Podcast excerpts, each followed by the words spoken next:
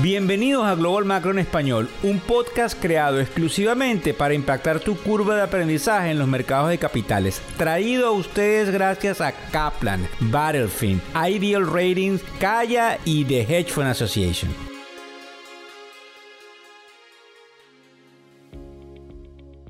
agosto del año 2023. Ya ustedes saben eh, que nosotros lunes, miércoles y viernes venimos con un podcast donde explicamos algunas de las noticias más importantes y por dónde debería ir el panorama económico.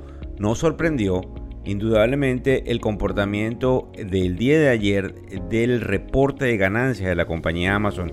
De eso vamos a estar hablando el día de hoy, también de lo que es el non-far payroll e indudablemente una noticia que conseguimos interesante con respecto al precio de los cruceros.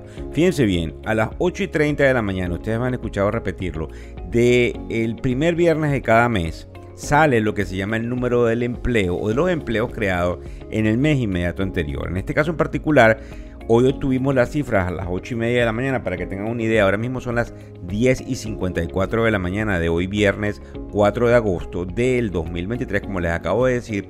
Salió el número del non-far payroll y una de las cosas interesantes fue la discrepancia que hubo cuando hace un par de días obtuvimos lo que se llama el número del ADP, que es una compañía privada que procesa también cierta cantidad de pagos de nómina. Como ustedes saben, eso estaba por encima de los 300 mil y la discrepancia, porque todo apuntaba hacia un excelente número, en este caso en cuanto a la creación de empleo, se observa cuando el número es de tan solo 187 mil. Como ustedes pueden comprender, es por eso que no se le presta la misma atención a ese número del ADP, que en algunos casos tiene alguna similitud, con el número oficial del Departamento del Trabajo de los Estados Unidos, que es el que sale el primer viernes de cada mes a las 8 y 30 de la mañana. Acto seguido, de luego de conocerse la cifra, los bonos, tanto el de 30 años como el de 10 años, que están marcando la pauta y por eso lo traemos a colación, han venido retrocediendo en términos de rendimiento, al menos en el corto plazo, y la razón fundamental es porque pareciera que estamos en un proceso, como ustedes saben, de, de desaceleración que se siente ahora con una merma en la capacidad que tiene la economía de generar más empleos. Porque es interesante porque esto le inyecta un poco de gasolina al rally.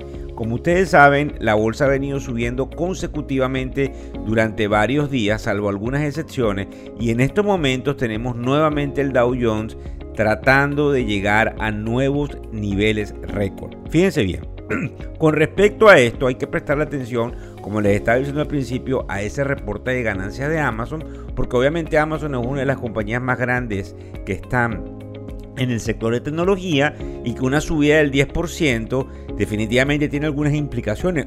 Por eso, que por eso es lo que llamamos los que estamos en el mercado todo el proceso de correlación. Dos cosas antes de terminar el podcast. Número uno, ¿qué puede significar una caída de los precios de los pasajes aéreos domésticos? Que es lo que estamos observando cuando vemos castigadas las acciones de las líneas aéreas producto de una eh, desaceleración del cúmulo de viajeros que están viajando, valga la redundancia, en el sector nacional, en el, en, el área doméstica dentro de los Estados Unidos, esas repercusiones indudablemente se sienten en todo este proceso desinflacionario, máxime cuando estamos observando que ya no hay una necesidad de tal cantidad de trabajadores en el sector de hotelería y en el sector de turismo, donde rápidamente se observa una desaceleración.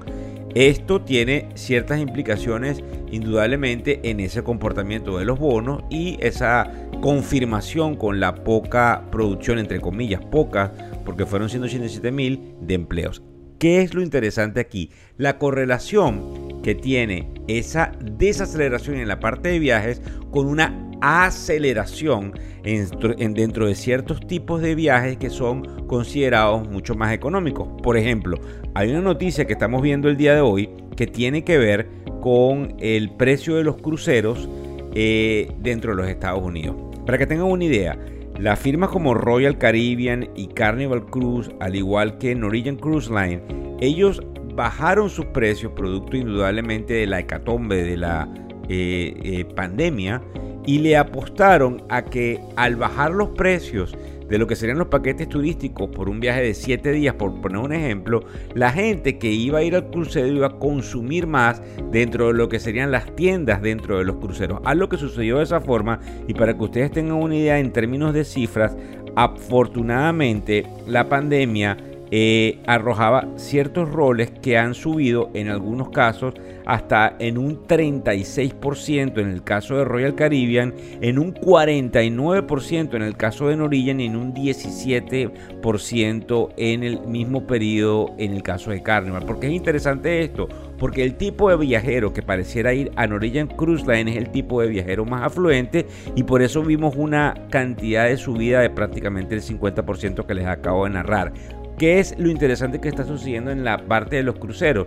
Que en estos momentos vamos a empezar a observar gente que va a sacrificar los viajes, por ejemplo, por darles un ejemplo, un viaje a Disney, un viaje a Orlando, por irse a un viaje en un crucero, producto de que definitivamente cuando lo comparamos el viaje en los cruceros es más económico.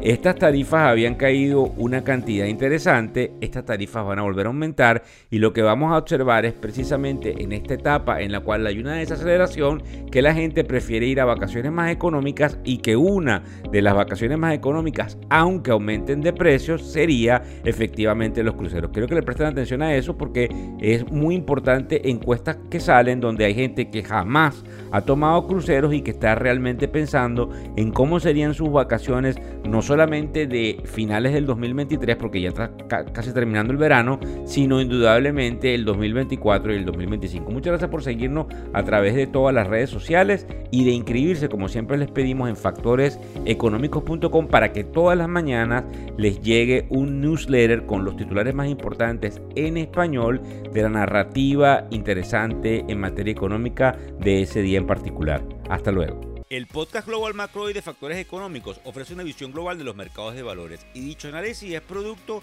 de la compilación traída por diferentes fuentes de investigación de mercados institucionales. Por motivos y declaración regulatoria, este podcast no debe ser interpretado como una recomendación precisa en inversiones, bien sea en productos y o vehículos financieros. Y además, sugerimos consultar con su respectivo sector particular de inversiones o su equivalente en caso de suscitarse cualquier duda que pudiese derivarse de nuestra fuente informativa. Este podcast es narrado por Víctor Hugo Rodríguez, quien es un conocido profesor y comunicador financiero, cofundador de la plataforma educativa ilafin.com. Muchas gracias.